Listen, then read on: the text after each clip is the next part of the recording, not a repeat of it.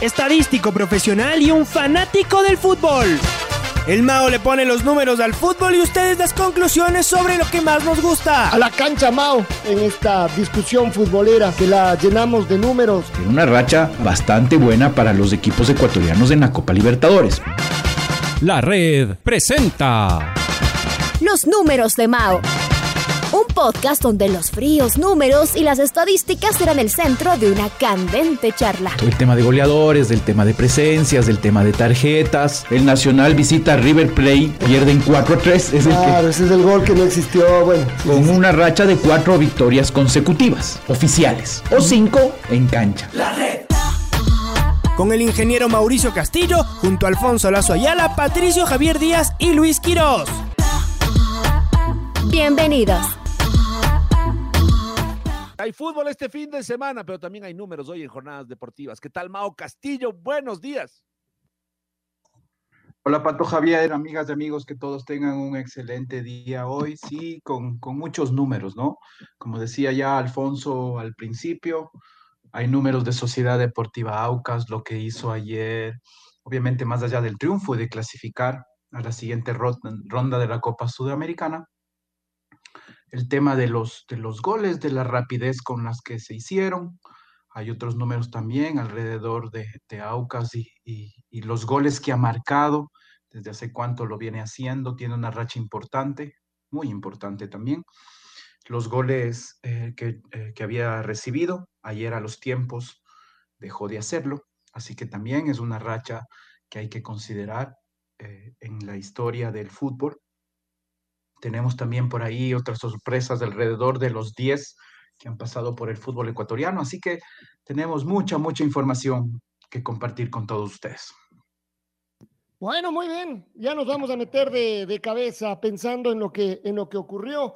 Em, ayer, además, como decimos, por un lado el tema de la Liga Pro, porque ayer se jugaron dos partidos, el Olmedo de Riobamba se está cayendo a pedazos, por supuesto, eh, y esto tiene que ver seguramente, bueno, con sus problemas administrativos, problemas graves internos, eh, que no le han permitido inscribir a varios de los jugadores eh, que supuestamente ya había contratado y, em, y, que además ahora ni siquiera hay el dinero para, para pagarles los sueldos, que están atrasados. La verdad es que hay muchas cosas, pero tiene un plantel absolutamente limitados, limitado, perdón, y el rato que ya entre en esta vorágine de perder, perder y perder, eh, el tema se va poniendo cada vez más, más complicado para el Olmedo. Ayer le pasó por encima el, el Mushurruna, en cambio sumó tres puntos y resulta que el eh, Mushurruna es uno de los eh, equipos que también se beneficia, no solo por sus buenos resultados, sino también por lo del puntero para estar cerca. El Mushurruna y es cuarto, quedó a tres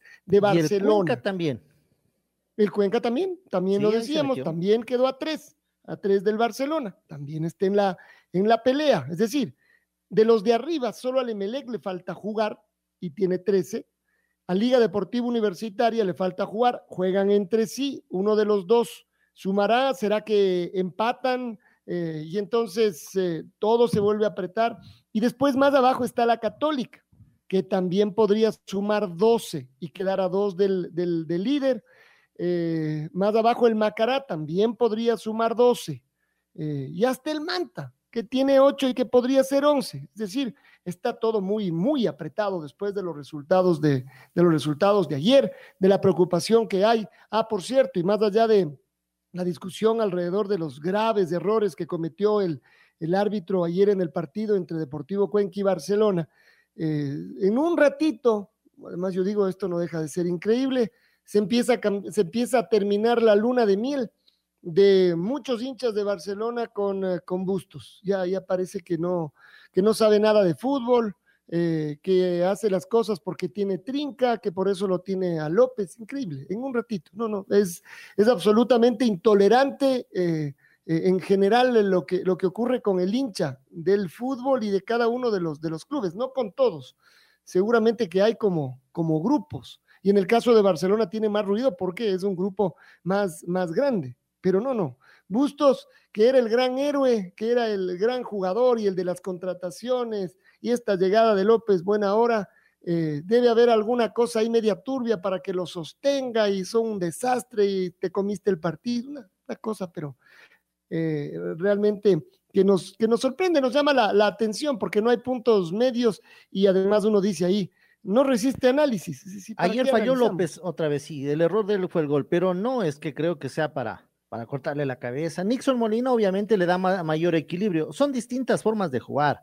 Usted lo ve a, López y López es un jugador que, que, le gusta salir más, no es tanto de marca, es un ocho, ¿no? Ahí le, deja toda la responsabilidad a Piñatares. En cambio, sí, eh, Nixon Molina, en cambio, es un jugador que eh, defiende más, no va tanto al ataque, o sea, eh, llega, pero no con el nivel de que lo hace López. Y eso es lo que se le está criticando, tal vez el equilibrio en el medio campo al profesor, al profesor eh, Fabián Bustos.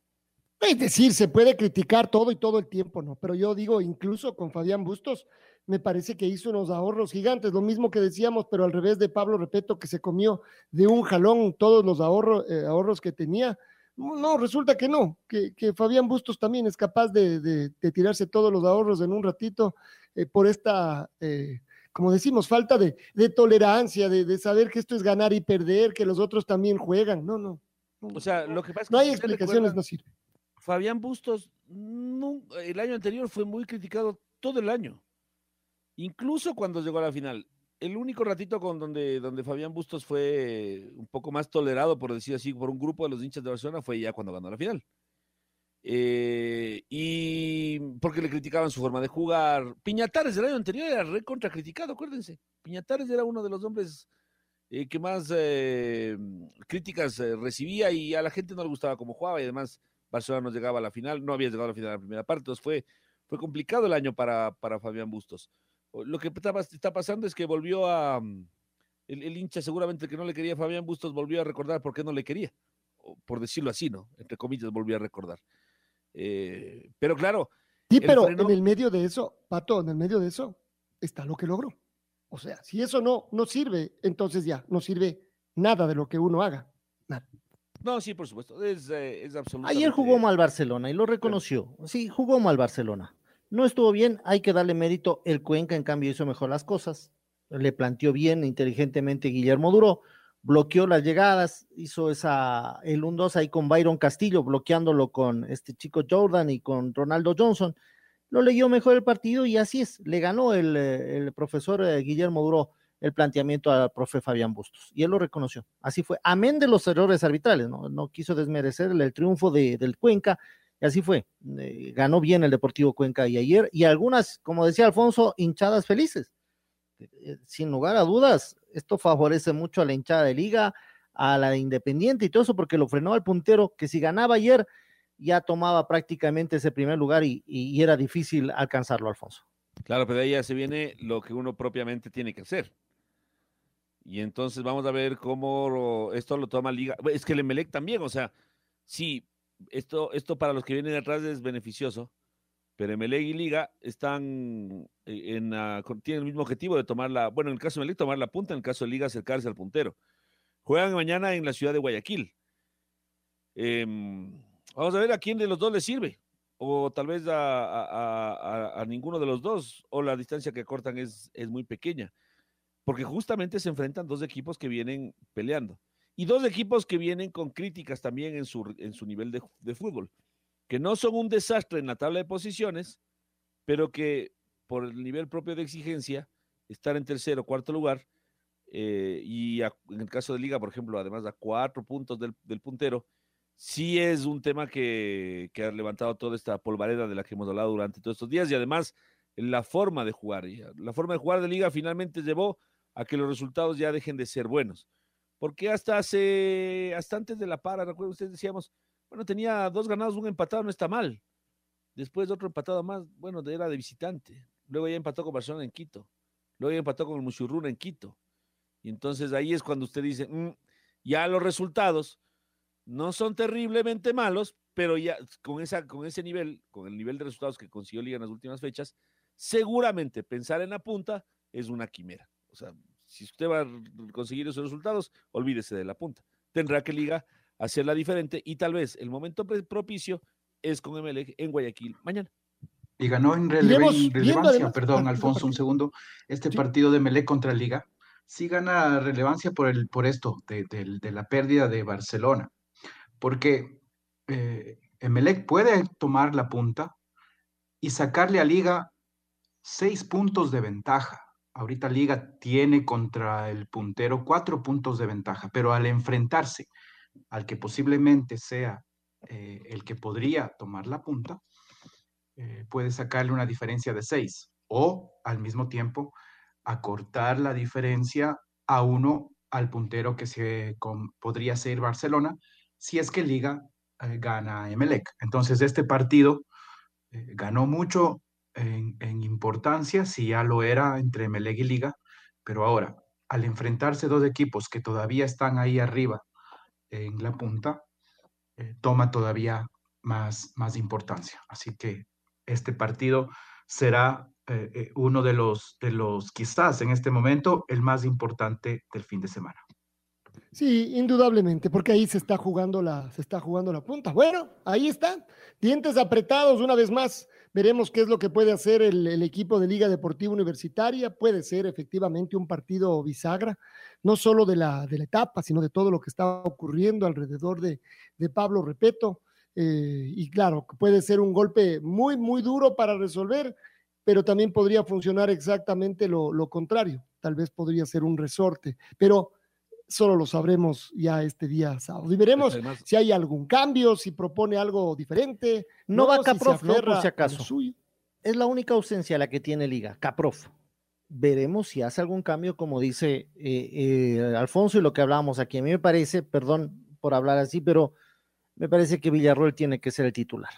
Ya mañana tendría que él jugar no sé por quién, ahí sí, sí por Pio y por Jordi, pero tendrá que ya Villarruel empezar a manejar ese medio campo. Me parece que ese es un cambio que tendría que pensarlo ya el profesor Pablo Repeto. Oiga, si Liga mañana no gana, en este momento ya está sexto, pero si Liga mañana no gana, lo podría superar Católica, que no va a jugar, no va a jugar mañana. Mañana era otro partido que tenía, o sea, Católica no va a jugar el partido con Independiente, pero con un partido menos podría superarle Católica. Podría superarle el Macará, que tiene nueve puntos y que juega contra el 9 de octubre. 9 de octubre, sí, mañana. Podría superarle el Manta, que juega con técnico universitario en Manta. Y podría superarle, o podría superarle el 9 de octubre, porque, porque digo porque juega con el Macará, entonces le supera el uno o el otro, no los dos. Eh, que tiene, porque tiene siete puntos. Eh, bueno, y más que superarle podría igualarle, no, no. En el caso del 9 de octubre no. Pero Macará y, y Manta pueden superar la Liga Deportiva Universitaria. Católica también, no lo va a hacer este fin de semana, aun cuando eso fuere posible. Eh, lo cual quiere decir que si hoy Liga Deportiva o si mañana Liga no gana, podría llegar hasta el noveno lugar. O sea, así también de grave es el partido de mañana. No solamente ya quedaría lejos de la punta, sino que se, incluso saldría de zona de clasificación a torneos internacionales. Es bravo lo de mañana, ¿eh? Buen partido, buen partido. 8 y 30. Vamos a una pausa, pero hay que volver para hablar de estos números de un Aucas fabuloso ayer, ¿no? De un Aucas espectacular, con un Víctor Figueroa que se está acercando a esos grandes números 10 que han llegado. Ya lo comentamos el otro día un poco encima. Bueno, ahora vamos a revisar seguramente algunos, algunos números. ¿Qué le faltará? Tratar de ganar cosas con el, con el Aucas, pero también nos hemos encontrado con varios números 10 que no lograron ganar cosas con sus equipos, pero que no nos podemos olvidar de ellos. Claro, les, les costará más a los que no lograron ganar ponerse en el mano a mano con los que sí ganaron, aunque sus números incluso fueran, fueran mejores, pero, pero indudablemente que están ahí en el, en el recuerdo. Estos que generan el fútbol diferente, estos que hacen que las alegrías estén cerca. De todo eso es que vamos, vamos a hablar. Mao, ¿por qué no nos da unos primeros datitos de este Aucas que rompió, por ejemplo, esta racha de, no recibir, de, de recibir goles con una de no recibir, pero también sobre todo la de marcar y marcar partido a partido, además la cantidad de goles que marca.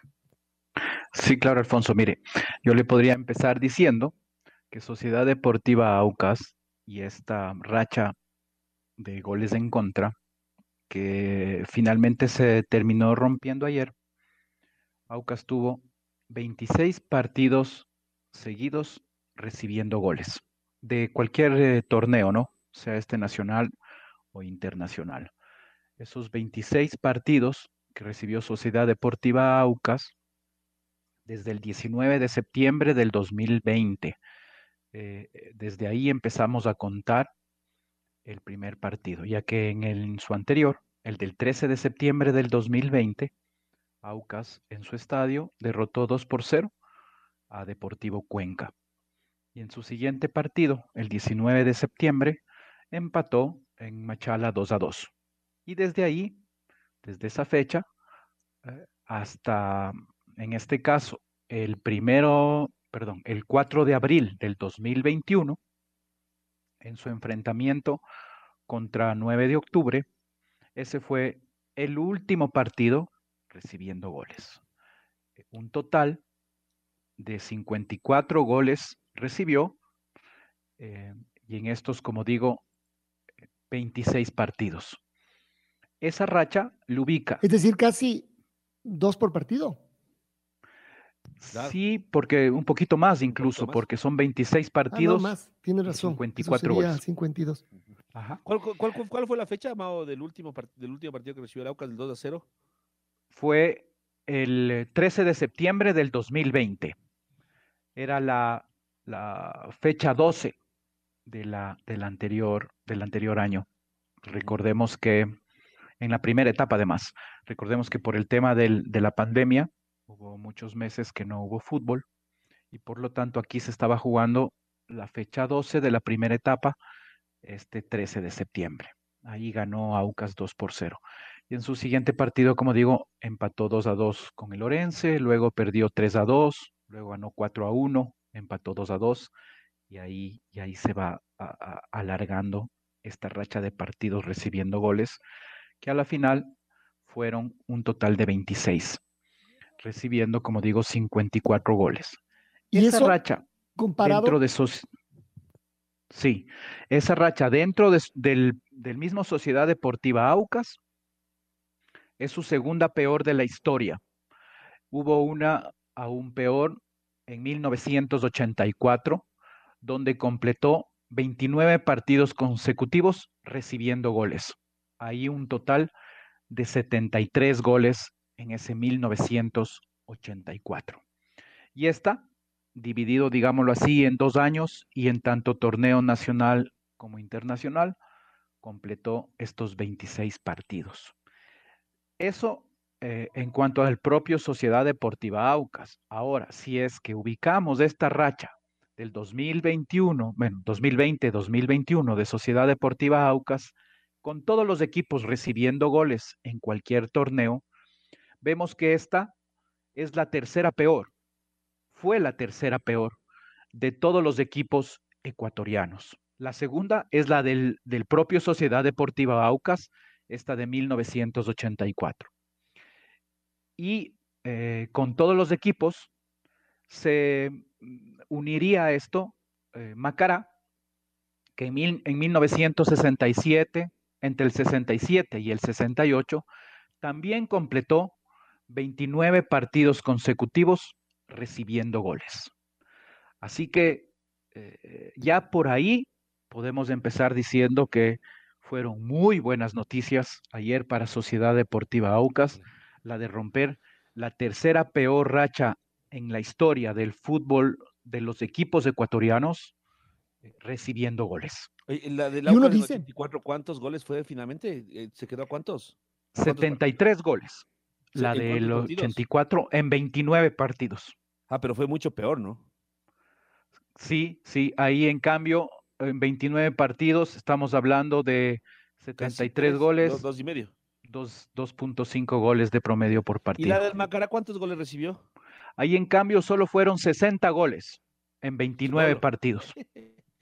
Pero es igual dos por O sea, además vemos que no solamente recibir estos, estos equipos, los top 3, no solamente recibieron goles en todos los partidos, sino que además recibieron al menos dos goles. O sea, son defensas muy, muy flojitas. Son, eh, son además rachas para perder la categoría. El Aucas en ese 84 fue último, apenas sumó 20 puntos. O sea, lo que le venía pasando el Aucas era para perder la categoría. Sin embargo, eh, de alguna manera tuvo equilibrio. Uno decía, tiene que ser más equilibrado, siempre nos referimos a que marque más goles y reciba menos, pero al menos ahora marcó de tal forma que logró sostener un equilibrio, porque de lo contrario, como acabamos de ver en el 84, perdía la categoría. Ahí perdió la categoría en el 84. Claro, un equilibrio de tal manera de que marcó hasta, hasta la semana anterior tantos goles a favor como en contra, como en contra recibió y estaba en media tabla. Porque Mao, seguramente no es difícil imaginar, ni Aucas del 84, ni Macará 67-68 tuvieron el nivel de goles a favor que tuvo el Aucas, porque en estos 26 partidos donde recibió al Aucas 54, gol, 54 eh, goles hasta ayer, ¿cuántos goles a favor marcó? Sí, Pato, eso lo que usted anota es, es muy importante, porque en otras circunstancias, si es que solo recibo goles, pasa, como dice Alfonso, que quedó en último lugar en 1984. Esta, de, esta racha que rompió Aucas de goles en contra también está igualada a una del Club Sport Emelec del 2002, en donde también en 26 partidos consecutivos recibió goles.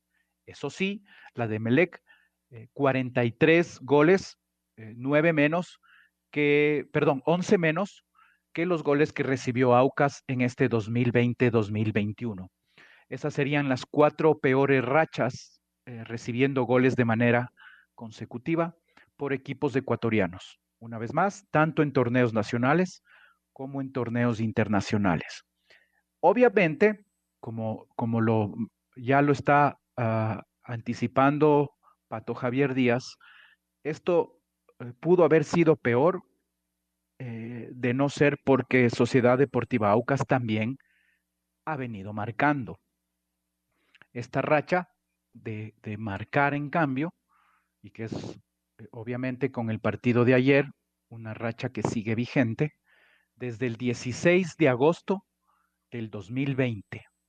Desde ahí empieza a contarse la racha eh, marcando goles. Un total de 35 partidos consecutivos, Sociedad Deportiva Aucas viene marcando goles. ¿Cuántos? 77 goles. Producto principalmente. Más de dos, de dos por partido, entonces. Claro que sí, un poquito más de dos goles por partido. Em, en esta racha, obviamente podríamos decir, estos 35 partidos, eh, ganó 14, empató 12 y perdió 9. Entonces, claro, se compensa mucho esta racha de recibir goles porque también marcó. Y normalmente se dice, cuando uno marca, eh, tiene menos probabilidades de perder. Y no solamente es un dicho, sino que eso se comprueba estadísticamente. Los equipos que marcan eh, probabilísticamente tienen eh, menos chance de perder. 77 goles a favor y 63 goles en contra. Eso. ¿Y, esta racha cómo les deja la Aucas en la historia? Eso le, comentaba. Esta racha de Sociedad Deportiva Aucas, hablando de sus propios números, es la mejor en toda su historia. Estos 35 partidos. La anterior, tenemos que remontarnos a 2005, 2006, entre septiembre del 2005 hasta el 29 de enero del 2006, Aucas completó 24, perdón, 20 partidos marcando goles. Así que ya hay una diferencia de 15 partidos más eh, eh, la actual racha en cuanto, en cuanto a goles marcados. Y si es que ahora comparamos esa racha en toda la historia con todos los equipos del fútbol ecuatoriano, nos encontramos que Sociedad Deportiva Aucas tiene el récord. Es el mejor equipo en toda la historia de los equipos ecuatorianos marcando goles de manera consecutiva. Vaya, no, solo, no solo campeonato nacional, ¿no? No solo campeonato nacional, así es, sino sumando partidos también internacionales. ¿Y quién le sigue? En esta racha, en segundo lugar está el Club Sport Emelec de 1979. en donde en 32 partidos consecutivos marcó goles. Eso sí, 32. Pero vea usted esta diferencia de 32 goles. qué? ¿Partidos y 32 goles? ¿Eso era? 32 partidos. Ajá. 32 partidos. 56 goles marcados por Emelec comparados con los 77 de Sociedad Deportiva Aucas. Claro, pero Emelec un equipo mucho más, digámoslo en este 79, que si bien marcaba en todos sus partidos, era un equipo más equilibrado en cuanto a los goles que recibía. 35 goles. Entonces, su promedio. tanto así que Melec llegó a ser su campeón del año 1979. Esto, y sí, y esto fue en mayo, entre mayo y noviembre. Entonces, estos 32 oficialmente partidos. Fue, oficialmente fue el campeón, ¿no? Ah, ya, bueno. Sí, sí. Blasco Moscoso, y Blasco Moscoso le dice campeón de escritorio. Sí, seguramente, y eso se discute siempre, pero bueno, es el campeón del 79 en las estadísticas, eso lo tiene Mao también. Sí, y todos estos partidos en el 79 de, de, del Club Sport Emelec se refieren a exclusivamente Serie, serie A. No, no en este 79 no jugó partidos internacionales en esta, a lo menos en esta racha. En ese tramo, claro. Ajá, en esta racha desde mayo del 79, todos son partidos de Serie A. Complete el top 3, señor Castillo, por favor. Claro, claro. El top 3 es una racha de 28 partidos consecutivos marcando. Entre 1982 y 1983, Liga Deportiva Universitaria de Puerto Viejo marcó 51 eh, goles, en, como digo, en 28 partidos. ay, ay, ay. Llamativo eso, ¿no? De la Liga de, de Puerto Viejo. Claro. 82, 83. 83. Claro, pero aquí habrá que decir que Liga de Puerto Viejo en estos años yo creo que fueron eh, uno de sus mejores, eh, probablemente años en toda la historia. Eso habría que, habría que corroborar. En el, y, en el 82 fue tercero, detrás de Nacional y de, y de Barcelona, que por otro lado jugaron tres partidos más, porque Nacional y Barcelona jugaron 49, tuvieron una definición de título y la Liga de Puerto Viejo se quedó con 46. Eh, entonces, Nacional y Barcelona sumaron 60 puntos, la Liga de Puerto Viejo sumó 54. Eso en el, en el, en el 82. En, eh, en 1983, lo vamos, lo vamos a ver enseguida, eh, a ver si ese fue también un buen año. La Liga de Puerto Viejo volvió a ser tercera detrás de Nacional y Barcelona. Ahí sí, con el mismo número de partidos, Nacional hizo 64 puntos, Barcelona 58 y la Liga de Puerto Viejo 56, al igual que el 9 de octubre. Sí, fueron dos años espectaculares de la Liga de, de Puerto Viejo. Eh, estaba buscando algún partido que pudiera ser importante, solo para mencionar. Tenían a Edgar González, el gato González, Freddy Bravo, Ecuador Figueroa, Juan García, Orly Klinger, Carlos Gorosabel, este un volante 8 sensacional, Omar Marchese, este es un espigado argentino, también volante, Homero Mendoza, Gabriel Cantos, el brasileño Paulo Damasco, que era el goleador, y Ramón Márquez, otro delantero manadita eh, explosivo. El técnico aparece en este partido que le ganó a Barcelona 1 a 0, Freddy, Freddy Luna. Bueno, esa Liga de Puerto Viejo, para acordarnos, sí, por supuesto. Un equipazo en esos dos años. Sí, y estaría en la tercera posición de los equipos que más han marcado goles de manera consecutiva. Luego está la de técnico universitario en 1980, en donde en 26 partidos consecutivos marcó un total de 41 goles. Este año 80 de técnico universitario también eh, probablemente uno de sus, de sus mejores años en, la historia del fútbol eh, en lo que se refiere a la Serie A. 26 partidos. Y luego estarían con 25 partidos en quinta posición, para mencionar el top 5, lo hecho por Liga Deportiva Universitaria entre el 2017 y el 2018, en donde completó eh, en 25 partidos consecutivos marcar un total de 50 goles. ¿Qué será más importante? Eh, ¿Marcar goles consecutivamente o no, o no recibir? Está claro que la respuesta será eh, el equilibrio de las dos. El equilibrio, porque si no hace goles no gana nomás. Es correcto, porque además... Pero así mismo, como el Aucas, si hace un montón de goles, pero le hacen también un montón, no gana nomás. Claro, porque esto habría que aumentarle el tema del rendimiento. Por ejemplo, de estos cinco, en cuanto a la cantidad de goles marcados, en este top 5, el de mejor rendimiento es el que aparece en quinta posición, la, la de liga que tuvo un rendimiento del 72%. Luego estaría la del Club Sport Emelec con un rendimiento del 59.3. Luego la de Liga de Puerto Viejo con el 58.3. La de Sociedad Deportiva Aucas estaría en cuarta posición con el 51.43%. Y luego estaría Técnico Universitario con un rendimiento del 50%.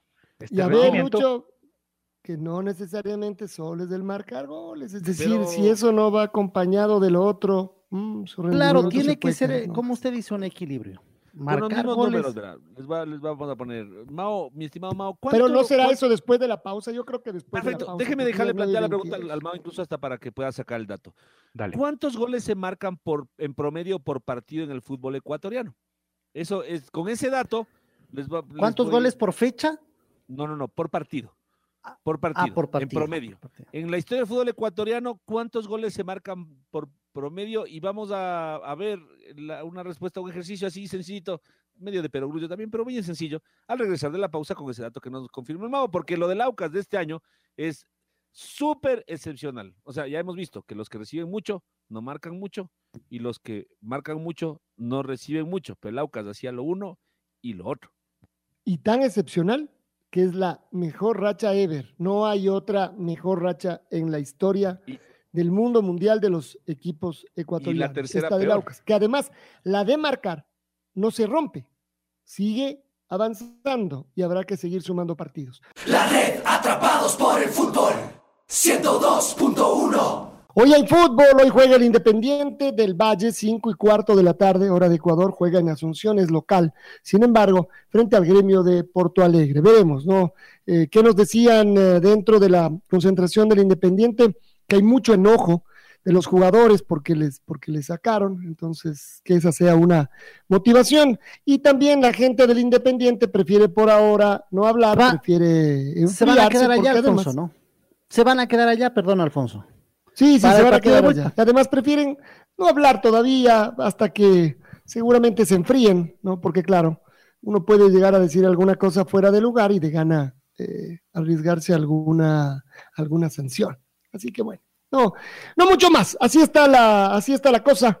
Eh, solo para volver al ciclismo, acaban de, llegar a la, a la cima de, de, esta, de, este, de esta montaña, digamos, de este puerto de montaña Urcaregui, eh, que está, no era muy alta, como decimos, era categoría 3, y a partir de ahora, un poquito de descenso y después todo plano, 58 segundos de, ventaja, los que están adelante. Eh, veamos qué es lo que ocurre, aunque ya no está Amador, él me parece que se fue, que se fue quedando, solo quedan tres ciclistas que están ahí eh, en la bajada peleando, como decimos, la etapa. Mau, 9 de la mañana con 36 eh, minutos. Bueno, sigamos revisando números. Y una de las ah, cosas que nos eh, habíamos Alfonso, pero espérese, teníamos un datito pendiente del, del segmento anterior, antes de, meternos en otro bloque. Le preguntaba al Mao cuántos goles se marca en promedio en el fútbol ecuatoriano. Porque usted decía, ¿qué será más importante, marcar o recibir? Entonces, con este dato a lo mejor nos damos cuenta. ¿Cuántos goles se marcan en promedio, Mao? En promedio, en cada partido del fútbol ecuatoriano, en lo que se refiere a Serie A, se, han marcado 2.66 goles por encuentro. obviamente, de los dos equipos que participan en cada, en cada partido. 2.66. Ya, esto quiere decir que, a grosso modo, en promedio, cada, cada equipo marca 1.3 goles por partido. Eh, más o menos, ¿no es cierto? Realmente en cuanto a locales, eh, marcan 1.69 y los visitantes 0.97. Así estaría distribuido el tema de los, de los goles. Excelente. Entonces, Alfonso, si usted marca dos goles por partido, en promedio en el fútbol ecuatoriano, gana un partido. Esa es la, esa es la, esa es la medida. Si usted marca dos goles y no gana, es porque su defensa no le está ayudando. Porque en el fútbol ecuatoriano. O sea, bueno, pero ese es el tema. ¿Y cuántos casi siempre gana? se tendría que recibir uno por partido? ¿Cuál es el promedio?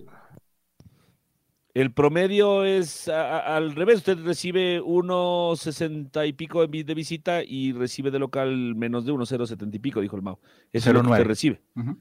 Entonces, em, básicamente, si usted de local hace un gol, gana.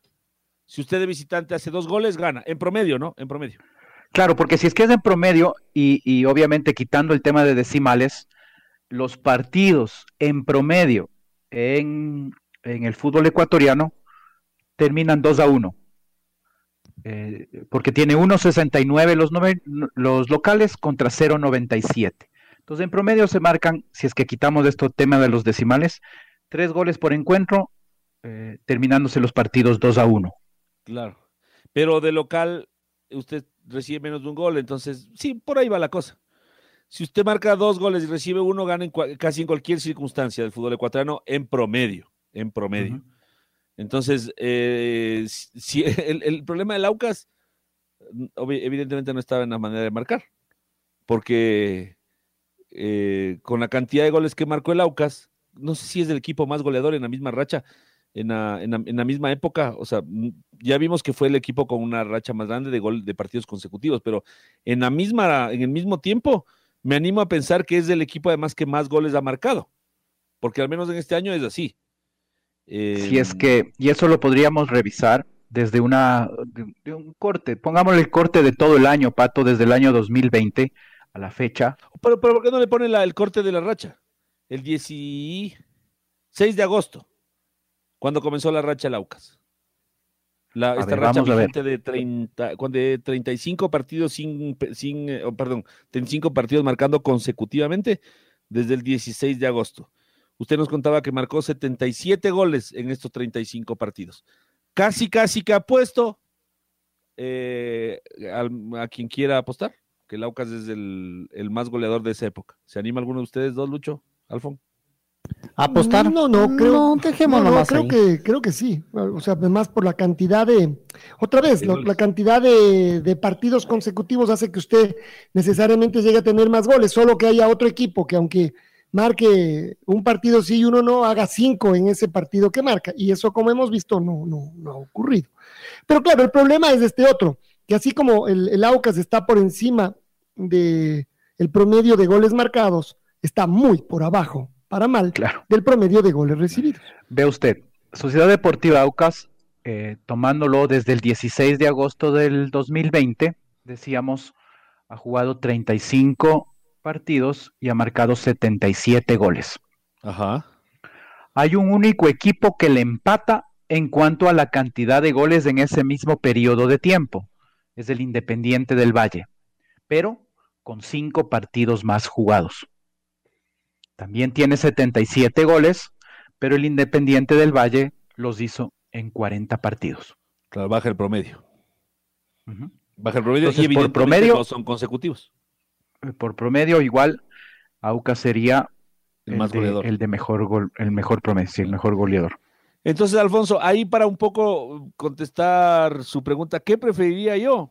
Como dijo Paiva el otro día, ganar 4-3. Ganar 4-3. Ese es, lo ideal. Si me van a hacer un montón de goles, bueno, sería más. Eh, le preguntábamos eso a Paiva, ¿se acuerda cuando él le decía, profe, parecía que su equipo un poco se, se descuidó, medio se sobró? ¿No fue la semana anterior o fue hace 15 días ya? la semana anterior fue, me parece que fue jueves o viernes. Jueves. Decía, bueno, el otro equipo también juega, pero lo que nosotros íbamos a hacer es salir a ganar. Si ganamos 4 a 3, con tal de ganar, que nos hagan los goles que nos hagan, pero que nosotros hacer más goles. Si me preguntan. y es que, Pato, mire usted, este dato, perdón, Aucas también, en este mismo periodo de tiempo, desde el 16 de agosto, es el equipo que más goles en contra ha recibido. 63. Lo sigue el Olmedo, que recibió 57 goles, pero en 32 partidos. No, no, son demasiados, demasiados goles, ¿no? Final, finalmente, no demasiados goles recibidos y eso es lo que marca el desequilibrio. Bueno, tal vez ahí es donde tiene fuerza aquello de la mejor defensa eh, es un buen ataque, pero al revés. No, no, no, más bien no, esa no es una frase feliz para esto, sino al revés. Los equipos se arman de atrás para adelante. Esa era una también muy antigua frase que privilegiaba el aguantar atrás y después ya veremos cómo, cómo marcamos. Claro, esa eh, frase privilegia el empate, Alfonso, si es que usted lo ve eh, eh, con temas de resultados. La media inglesa, digamos, ganar de local y empatar de visitante cuando eran dos y un punto. Sí, pero para ganar necesita marcar. Y esta frase de los equipos se arman de atrás para adelante, lo que busca es no, ah, inicialmente no recibir goles. En otros deportes, por ejemplo, en el básquet, la defensa es sumamente más importante que el ataque. O sea, los, técnicos más eh, exitosos son los técnicos que mejor defienden. Después lo otro es como que va saliendo, ¿no? el, ataque. Pero si usted logra defender en el básquet, seguramente tiene una muy buena posibilidad de ganar. Eh, ¿Esa, es una, teoría suya o es una, teoría ah, histórica basquetbolística? No, no, no, es una teoría, no, no es mía. Es una teoría a la que, de hecho, yo me resistía a creer. Oye, dale, loco, ataca. O sea, sé más ofensivo. No, no, primero hay que defender. Defendemos bien y después ya vemos. Eh, es, decir, evitar que le marquen tantos.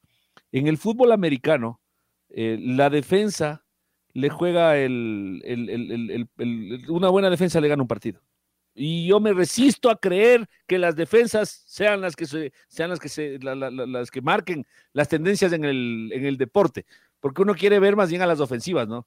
Uno quiere ver al 10, justo de lo que vamos a hablar, o al mariscal de campo, o al, al armador, al pivo del fútbol, del, del, del, del básquet. Eh, pero resulta que cuando defienden son más importantes, imagínense. De acuerdo, bueno, bueno, muy bien. Bueno, muy bien, ahí está solo para terminar, este último dato de Aucas, que me he sentido como pez en el agua, por hablando de Sociedad Deportiva Aucas. La última racha, y más que racha, récord que alcanzó Sociedad Deportiva Aucas ayer, es el de marcar eh, tres goles en un lapso de cinco minutos. Eso, en cuanto a los equipos ecuatorianos en torneos internacionales, es eh, el mejor lapso de tiempo en la historia de los equipos ecuatorianos en los torneos internacionales. Marcar tres goles en cinco minutos solo lo ha podido hacer Sociedad Deportiva Aucas y es el mejor de la historia. Seguido por lo hecho por Barcelona en un partido ante el Maracaibo en el 2004, donde marcó tres goles, sus tres primeros goles en ocho minutos y lo que hizo también Liga. ¿En qué, en qué año, en qué año, perdón, lo de Barcelona? Lo de Barcelona en el 2004, frente al Maracaibo. Ocho tres primeros goles los marcó en ocho minutos. El partido al final terminó seis por uno.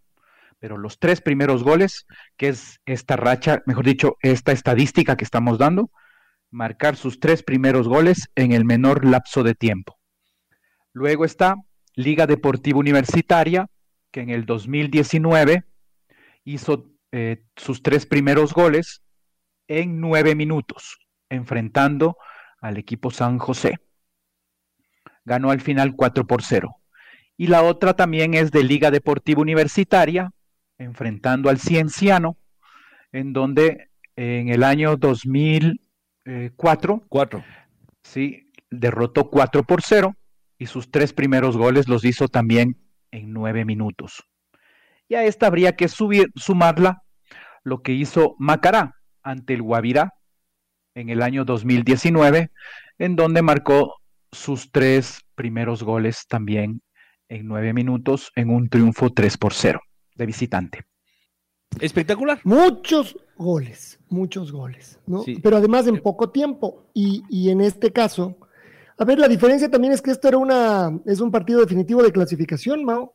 Con los otros eh, sí, bueno, la de, la de Macarante, Guavirá, eh, también eh, me parece que fue algo igual. Claro, porque las de Liga y las de Barcelona no.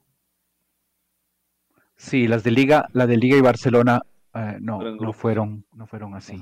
Oiga, tanto fue tan espectacular la racha que por culpa de esta, de esta ráfaga de efectividad y de goles del Aucas, hicieron que el segundo tiempo sobre. al partido le sobraron eh, más o menos unos 60 minutos, una hora de fútbol le sobró al partido. Después del tercer gol, se acabó el partido. Claro, está acabando con esta racha también de los segundos tiempos de Sociedad Deportiva Aucas, dice usted, Pato. Ah, además, o sea, el Aucas de ayer no, le representa, bueno, también.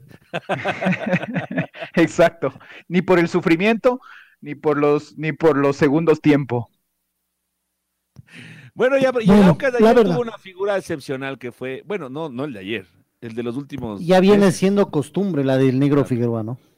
Como 10, crack, ¿no? De estos 10 que nos, nos encantan que vengan al, fútbol ecuatoriano o que, que nazcan aquí mismo. Y ese es nuestro siguiente tema, los 10, Alfonso. Y, y, es que el otro día hacíamos un poco a mano alzada, ¿no? Eh, buscando nombres. Ayer también estuvimos haciendo el ejercicio con el, con el Mao. Eh, porque claro, hay una lista inmensa de estos volantes talentosos, eh, ecuatorianos unos, extranjeros otros, puede haber una discusión y ahí es donde entramos en este tema más complejo de cuál mismo era la ubicación de tal o cual jugador. Voy a dar un ejemplo de un grande de nuestro fútbol, Alex Aguinaga. Él era un 10, aunque en algún momento llegó a jugar con esa camiseta, o él es un 8. Carlos Berrueta, que el otro día hablábamos también en algún momento llegó a ser un 10 o él siempre fue un 8 o incluso un, 5. Entonces ahí es donde empezamos a seguramente a discutir, eh, a filtrar también y donde eh, seguramente es más difícil ponerse, ponerse de acuerdo. Pero bueno, el tema es como hacer una lista de, jugadores, hacer un poco de memoria. El hincha hará un poco de, de memoria, se acordará más, por supuesto, de los propios.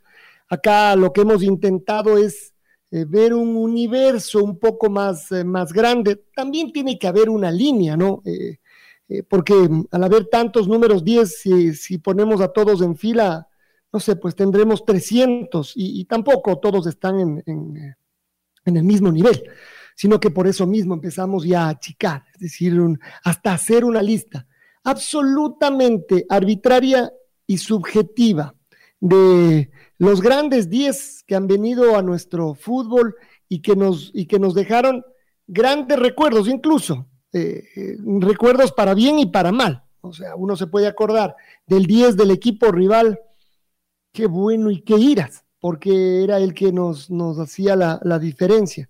Pero qué bueno era. Además, como ya pasaron muchos años, ya seguramente no me importa ahora admitir que era realmente buen, eh, buen jugador. Tal vez ese ejercicio cueste un poco más, con los que están más recientes, eh, pero claro, el tema es, eso sí, es tratar de no dejar afuera eh, a ninguno de estos que han sido cracks, ¿no? Y que, y que han dejado nuestro fútbol buen eh, enseñanzas, incluso voy a dar un ejemplo de esto.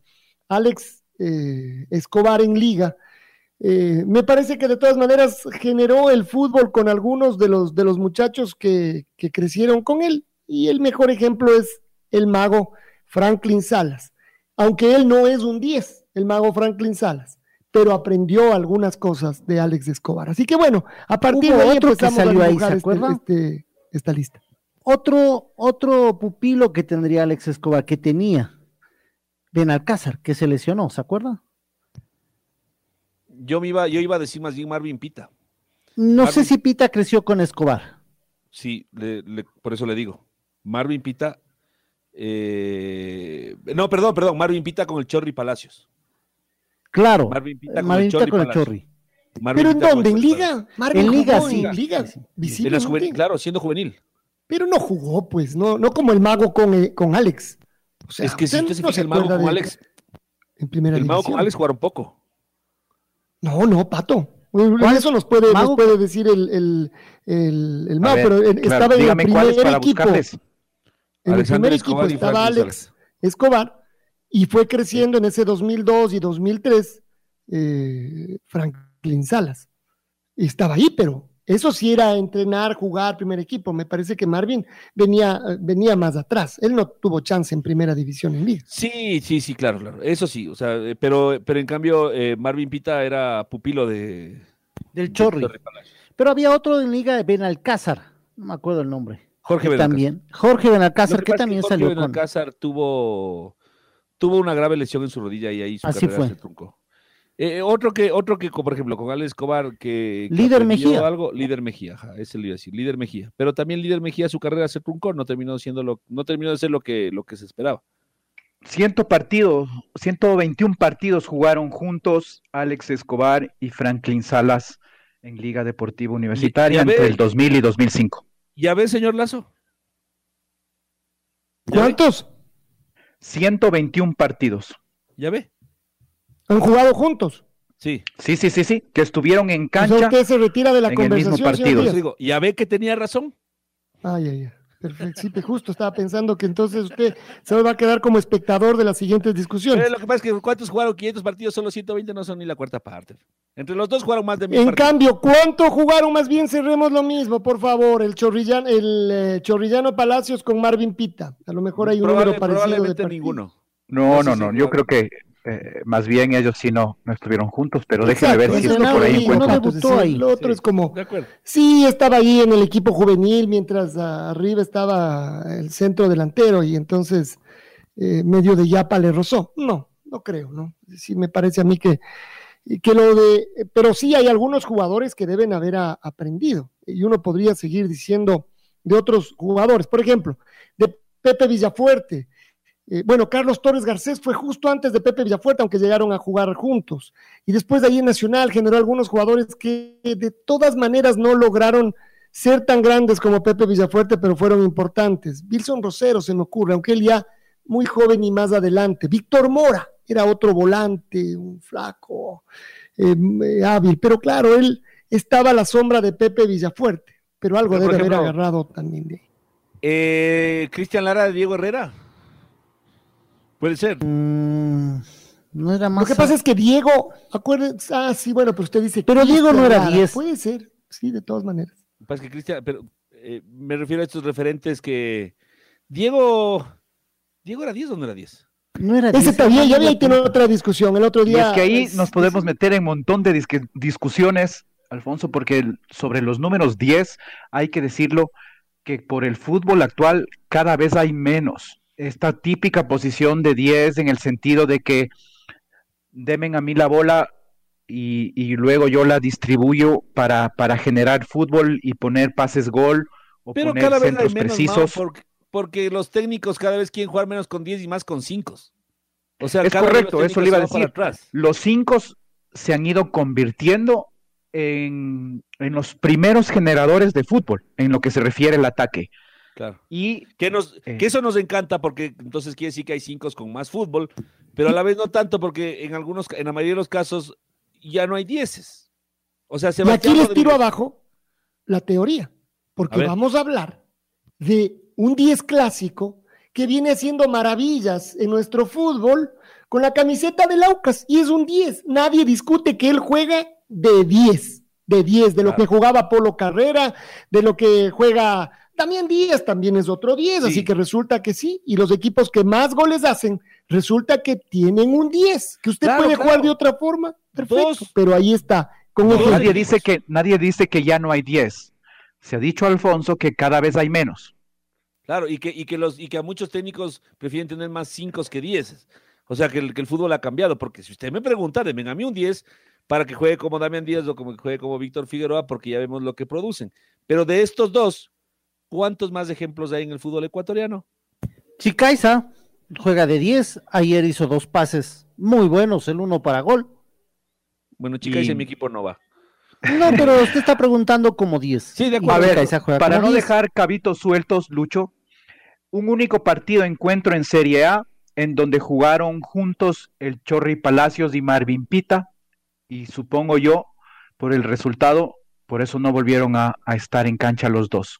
El 28 de febrero del 2005, el Nacional 4, Liga Deportiva Universitaria 1. En ese fue el único partido en donde el Chorri Palacios y Marvin Pita estuvieron en el, eh, en el mismo partido. El Chorri no era 10 clásico, era un 10 con distintas características. Más movedizo, más rápido, con gol. Ese era el Es que- Palacios. Es que ya ve, ya ve, ya ve cómo la percepción del 10 puede ser tan amplia. Para mí, en cambio, el Chorri era 10 porque era el que generaba el fútbol. No, Para no, sí 10 digo es- que era Yo 10, creo pero que como- sí también. yo No, sí, claro. sí, no, no estoy diciendo que no era 10, estoy diciendo que no era el 10 clásico. Supóngase, un Pero- 10 clásico que no se movía mucho, era Escobar. No, Pero pero ¿cuál no es el creo 10 que es así. ¿no? Yo no creo que es que por no moverse o por moverse más o menos Eh, es 10 clásico. No, no, José o sea, no hacía tantos goles. Mire, había uno, Alex Escobar, cuando podía hacía, o si no, lo que prefería es tocar. Eh, uno de esos a nivel mundial era Valderrama. Valderrama muy pocos goles tiene. No le gustaba hacer goles. A él le gustaba mejor habilitar. Y no era de los que se movía. Usted a, a Valderrama no le podía pedir que corra, ¿no? que, que- que se mueva en todo lado. No lo hacía. Pero era ese 10. O sea, un 10, ¿cómo podemos decir? Claro. Pero otra vez. Menos movedizo, pero para mí la, la Menos definición de 10 movedizo. clásico, la de 10 clásico no tiene tanto que ver con que se mueva mucho o se mueva Estoy poco. de acuerdo. Porque, por ejemplo, George ejemplo. Hagi. George Hagi se movía bastante en el campo de juego. O el, ¿cómo se llamaba? El eh, Stoikov, Risto Stoikov era otro día. Pero no se vayan, pero más bien no, no nos Risto vayamos. De era aquí, porque 10 ahí sí más movedizo. No terminemos. Quedémonos aquí. Ah, sí, sí, José sí, sí, vamos. No, solo para Mira, decir un ejemplo de esos José 10 que no movían mucho. Alfonso, yo le pongo dos nombres que finalmente han terminado siendo 10. Yo sé que algunos van a decirme ya, no, es que él no es el 10 clásico, él es un 8, él es un media punta, cambiarle de nombre. Entre José Volter Villafuerte y Efren Mera. Efren Mera es un 10, Es un Sí. 10, claro. Sí, es un 10. es un 10. ¿Y juegan igual o han jugado del mismo estilo? No, no igual, pero con el mismo estilo. José Volter Villafuerte y Efren Mera. No, ¿No? para mí no, el mismo ver, estilo no. No, no, de No, no, ninguna no. manera, de ninguna manera el mismo estilo. Primero, a ver, lo que sí es cierto es que José Villafuerte, siendo un volante ofensivo, tenía muchísimo gol, pero muchísimo gol. Es uno de los máximos goleadores de nuestro fútbol. Pero para poner 140, pelotas de gol, Alfonso. 140, 140 y ahí no están reflejados las pelotas Las de gol. Pero después, Claro. Eso es lo que iba Villafuerte- con el un 10 y el otro 10, no Pero, desmerecía pues, pero, pero no es que el uno es un clásico y el otro no. Es decir, Pepe Villafuerte tenía un notable despliegue, algo que Polo Carrera no tenía. Claro. Y, por ejemplo, Y eh, lo que pasa es que en, el- en la, en la también es un 10. configuración, en la configuración del 10 clásico, ¿entra o no entra la cantidad de goles que hace? Para mí no. No, O porque sea, ese- 10 ese es más armador. Ese es como un plus, claro, porque si es un 10 que además tiene gol, bueno, qué lindo, pero porque haga más goles o menos goles, para mí no deja de ser un 10. Y Efren Mera, por ejemplo, hace goles de tiro libre. ¿Qué tiene que ver eso con ser 10? Me parece que nada. Cuando usted, Mao, se refiere al mismo estilo, yo me, me remito a que el 10 es, para ponerla fácil, es el que arma el fútbol. Es el que Creador, el creador, creador. es el 10. Es el, Claro. eh, el, el Y ahí- y ahí Alfonso- el Alfonso de y en Pato- el fútbol americano. Sí, pero Alfonso y Pato, eh, en el fútbol actual ya no puede pasar la creación de esto, valga la redundancia, del fútbol por un único hombre.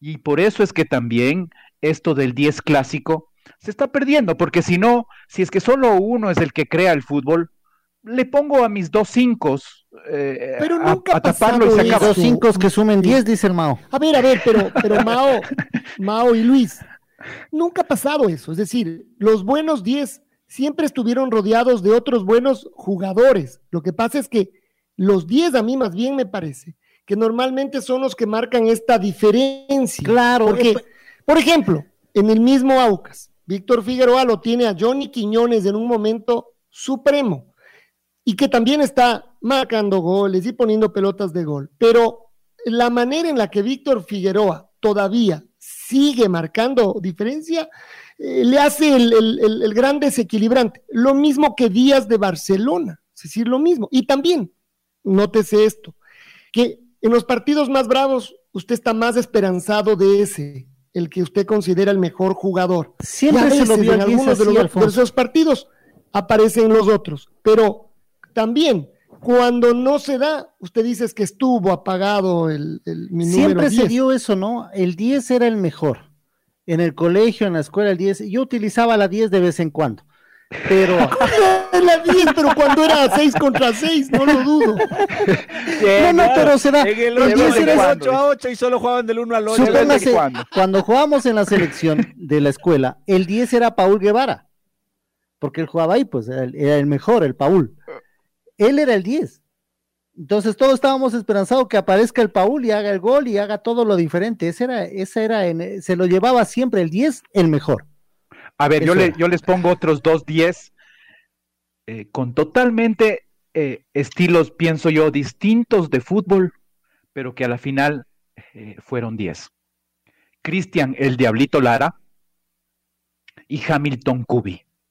En dos épocas totalmente distintas de fútbol, aunque por ahí casi casi podrían haber estado juntos. El último partido de Hamilton Kubi es en 1996, mientras que el primero de Cristian Lara es en el año 2000, cuatro años de diferencia. Además, pero dos diez, muchos muy goleadores. Muy distintos. Pero muy goleadores los dos. Buen jugador, buen jugador Hamilton Kubi. Los dos goleadores, Mao. sí, sí, sí, sí. Los, dos, están sobre 100 goles, ¿verdad? Claro, Hamilton completó 156 en todos los torneos, no solo en Serie A. Y Cristian Lara 115 para equipos ecuatorianos. Claro, eh, con la diferencia, no sé, jugó más Hamilton Kubik en el Ecuador que Cristian Lara, porque Lara también se fue, salió del país. No, en total Hamilton Kubik 546 partidos y Cristian Lara 622. Ah, hizo más, más partidos, ah, más partidos. Más partidos de Cristian. Claro, pero 10 con, por ejemplo, eh, le, le, pongo un tercer estilo de 10 distinto, Alex Escobar. No tenía que ver nada con ninguno de los dos. Con Hamilton Kubik puede ser que sí. Pero Aunque más Escobar sí jugaba bien paradito. Claro, eso es lo que le decía. Él jugaba bien para... Llega el balón. Bueno, pero, pero me parece que cada vez es más difícil encontrarle eh, a alguien que juegue como Alex Escobar. Por ejemplo, yo digo que Víctor Figueroa tiene esta precisión de pases largos, de filtrar eh, pelotas. Las pinceladas que decía el Lucho Paredes, las pinceladas. Pero Víctor Figueroa se mueve bastante más que Alex Escobar. Como el Quito. el, Quito también se mueve bastante.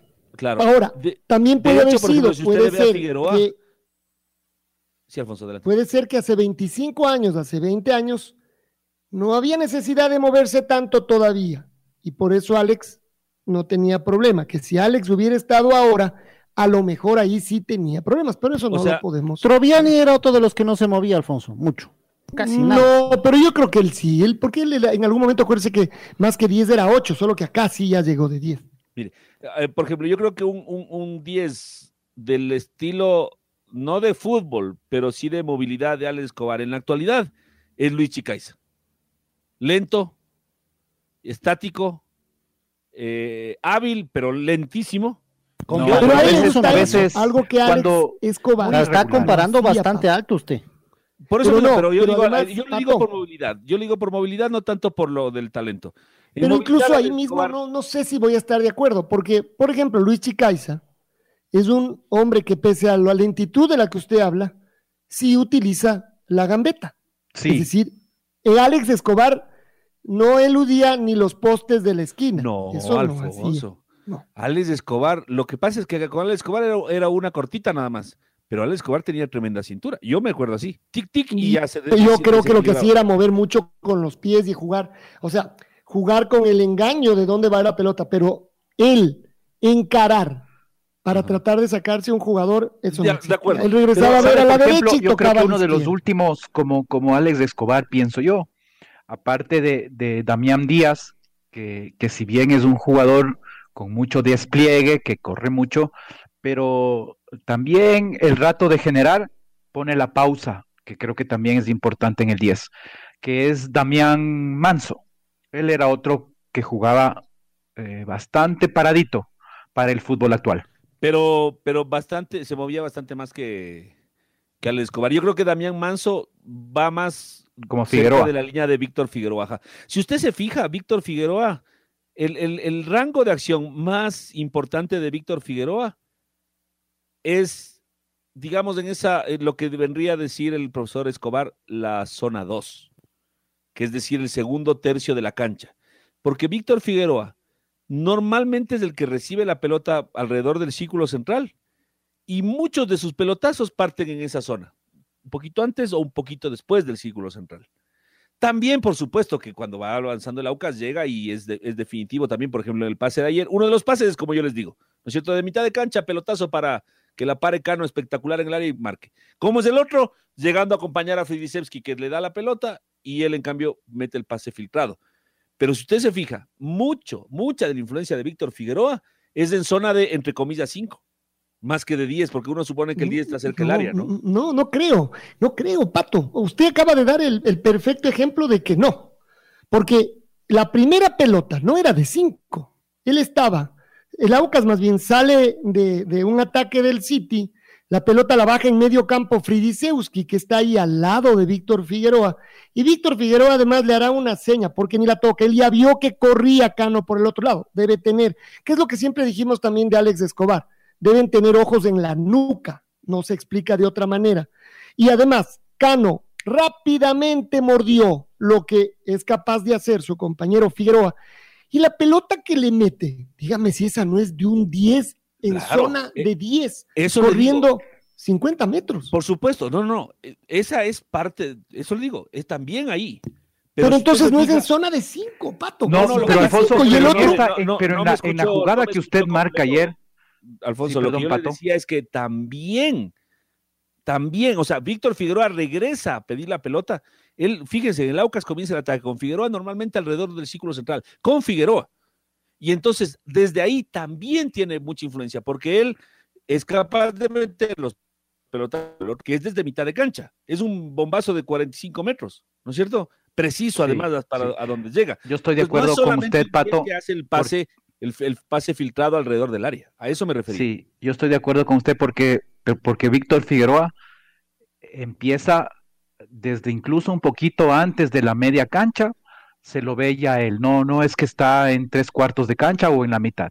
Entonces, sí, sí podrías decirse que, que su juego empieza a mostrarse, a lo menos él, desde un poquito antes de la mitad de la cancha y claro, llega incluso hasta el área, hasta el área rival. Y además, doy otros tanto Así, tanto así, que marca muchos goles. 10 y 10, hagamos una última pausa. Una pregunta nos hacen de Hay otros nombres hay otros nombres que no hemos mencionado y además también en, lluvia de ideas.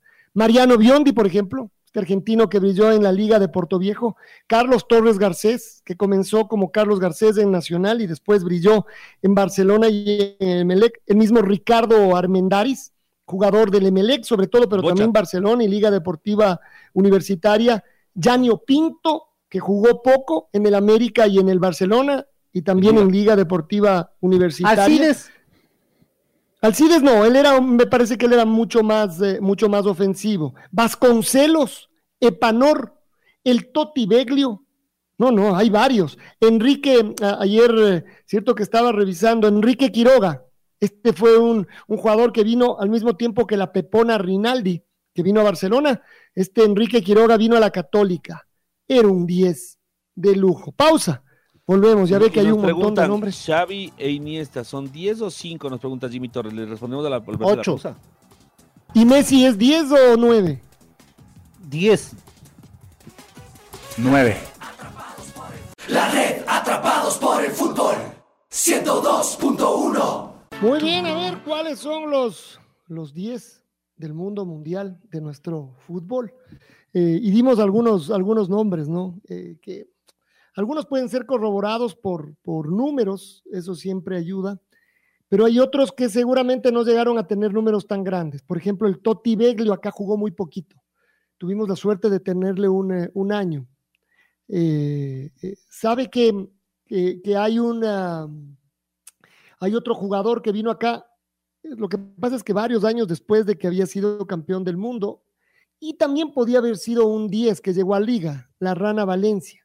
Él, por ejemplo, en cambio ya no vino, eh, no, voy a decir en el mejor momento, pero en un momento donde, donde pudo haberse destacado eh, mucho más. Siempre decimos tal vez que, tal vez por eso es que, es que vino a nuestro el fútbol. Pero bueno, pero él sí marcó eh, diferencia, ¿no? También estuvo muy, muy poquito. Él, en cambio, sí dejó. Y esto, como usted dice, Alfonso, como el Toti Beglio, que jugó apenas 29 partidos en el fútbol ecuatoriano, en Universidad Católica, todos en Serie A. Hay otros nombres de estos 10 de, ese mismo estilo que no llegaron a, jugar mucho tiempo acá, como por ejemplo el Diablo Echeverry, un 10 clásico también. Julio también, César también, Valdivieso. sí, también. Julio César Sí. Valdivieso, el otro 10 de boliviano. Eh, y sabe otro, por ejemplo, que creo yo que en esta lista, nosotros hasta el momento hemos, hemos logrado conformarse eh, eh, un total de 35 eh, números 10 que han pasado por el fútbol ecuatoriano. Pero otro, por ejemplo, de este estilo, pero digo yo, que podría estar por encima de todos, no sé, el clásico eh, jugador brasileño eh, de las quizás una de las mejores épocas de los, de los equipos de Brasil, del Scratch, que es Jairzinho. Él también estuvo acá, si bien poquito, 37 partidos apenas, pero ya vino acá muy, muy grande, pero como 10 que han jugado en el Ecuador, probablemente uno de los mejores. Y él, él era más, me parece que era más extremo por derecha, pero eh, tampoco me voy a meter a, a aseverarlo. Y claro, también llegó ya a darnos lo último de su fútbol, ¿no? Decir, un poquito más, jugar más con el nombre, tal vez.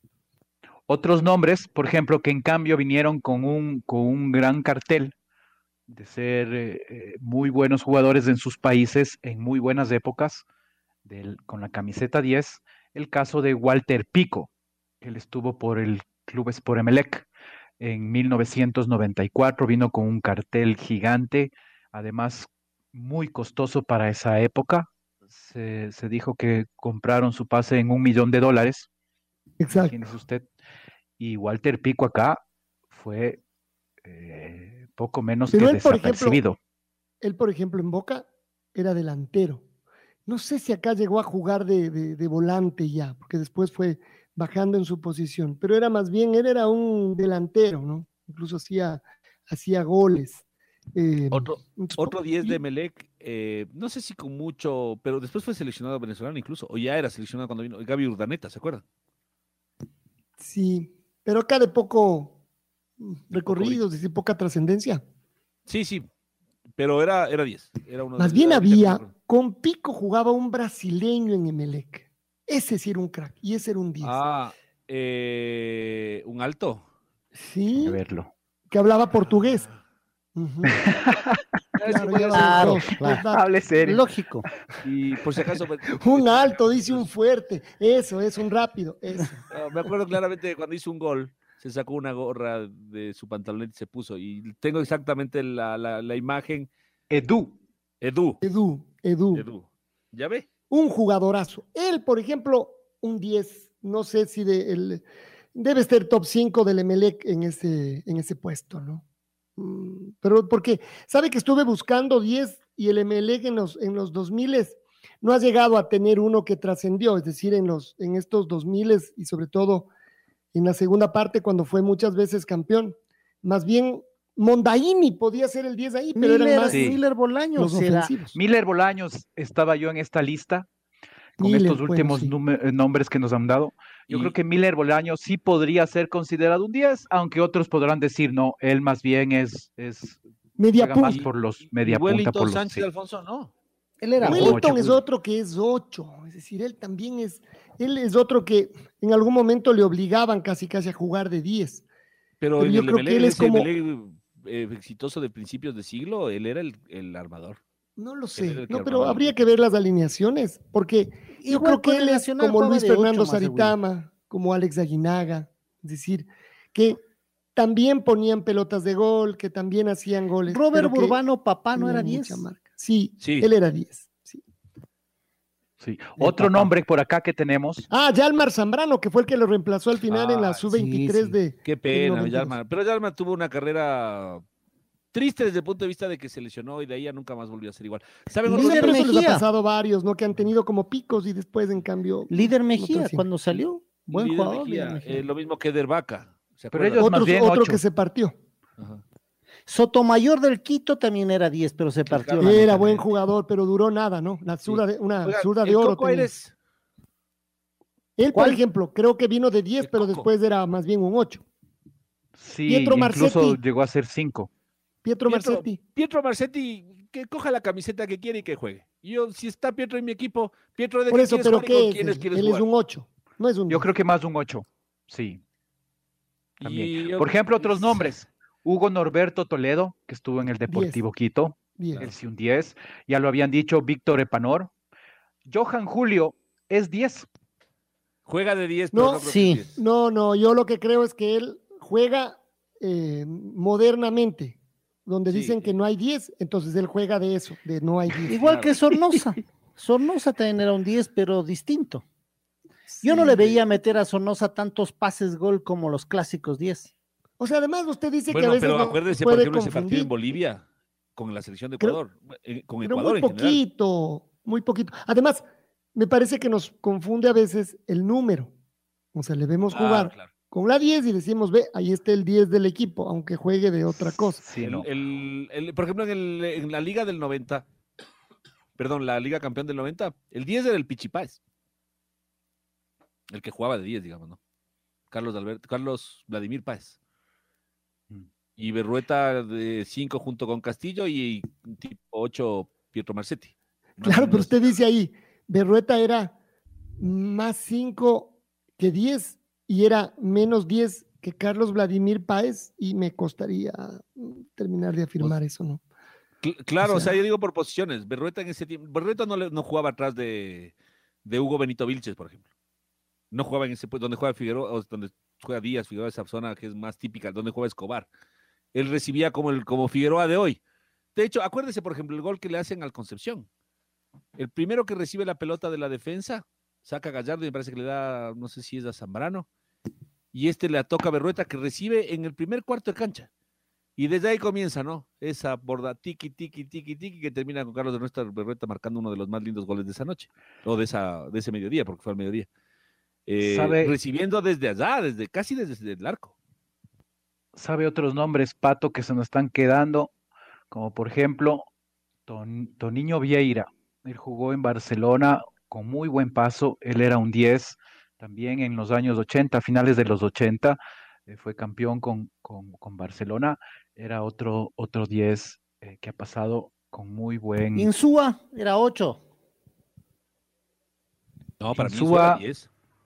Insúa era 10, pues Insúa era 10. Él, por ejemplo, uy, claro, ¿cómo nos vamos a olvidar de el poeta? Además, con una pegada, esa es la otra característica de los, eh, de los volantes estos ofensivos, ¿no? Una pegada, claro, precisa, unos más fuerte que otros, pero, pero precisa. Eh, Rubén Darío le pegaba al balón también, ¿no? Como claro, porque, por los dioses futboleros.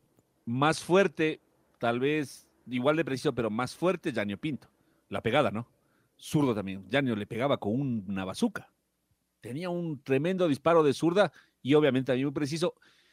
Y la otra característica que puede tener el 10 o no es de, cobrar tiros libres. Normalmente por la calidad que tienen para poner la pelota donde quieren, y muchos de ellos incluso con fuerza, generalmente, no es necesario, no es una característica común, pero normalmente muchos de los mejores 10 fueron buenos cobradores de tiros libres también.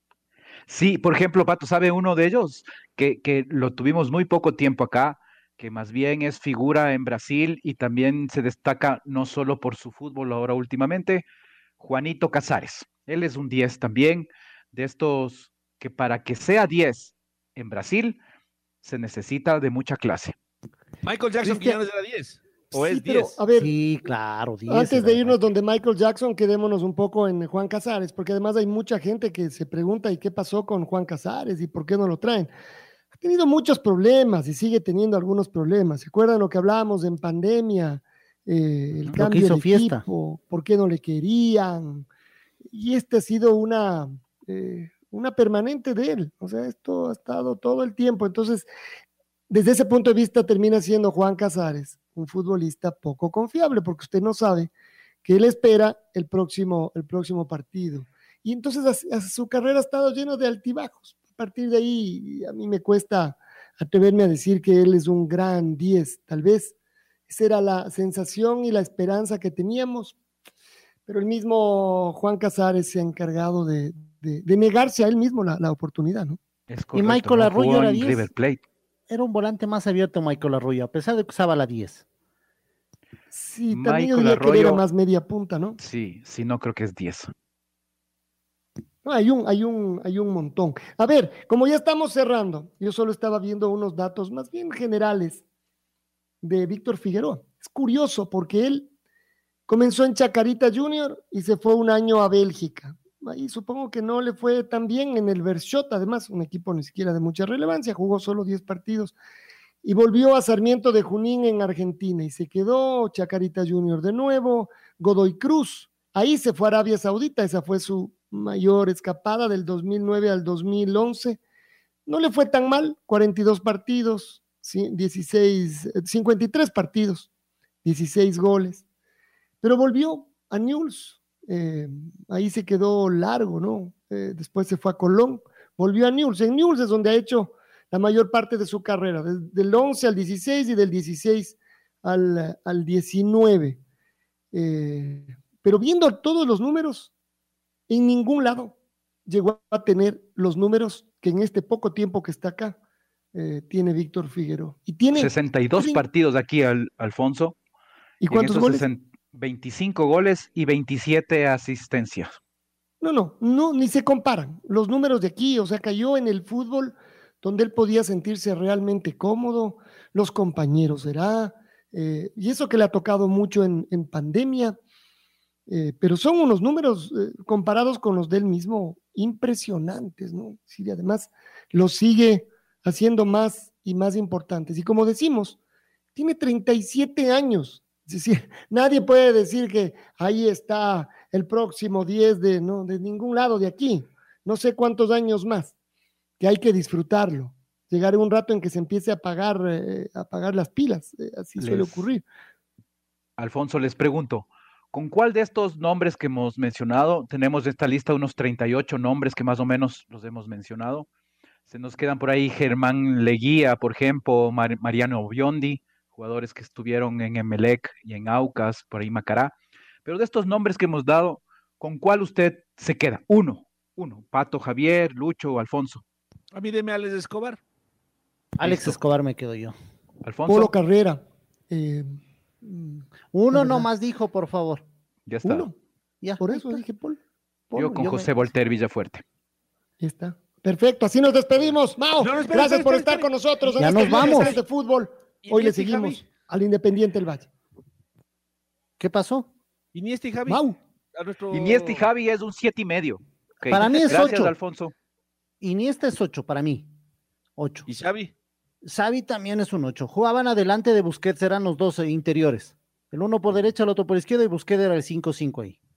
Respondido, don Jugaban con dos ochos. o sea, no jugaban con diez, jugaban con dos ochos y no había diez, porque Messi era nueve. El diez era Messi con ¿con quién jugaba adelante?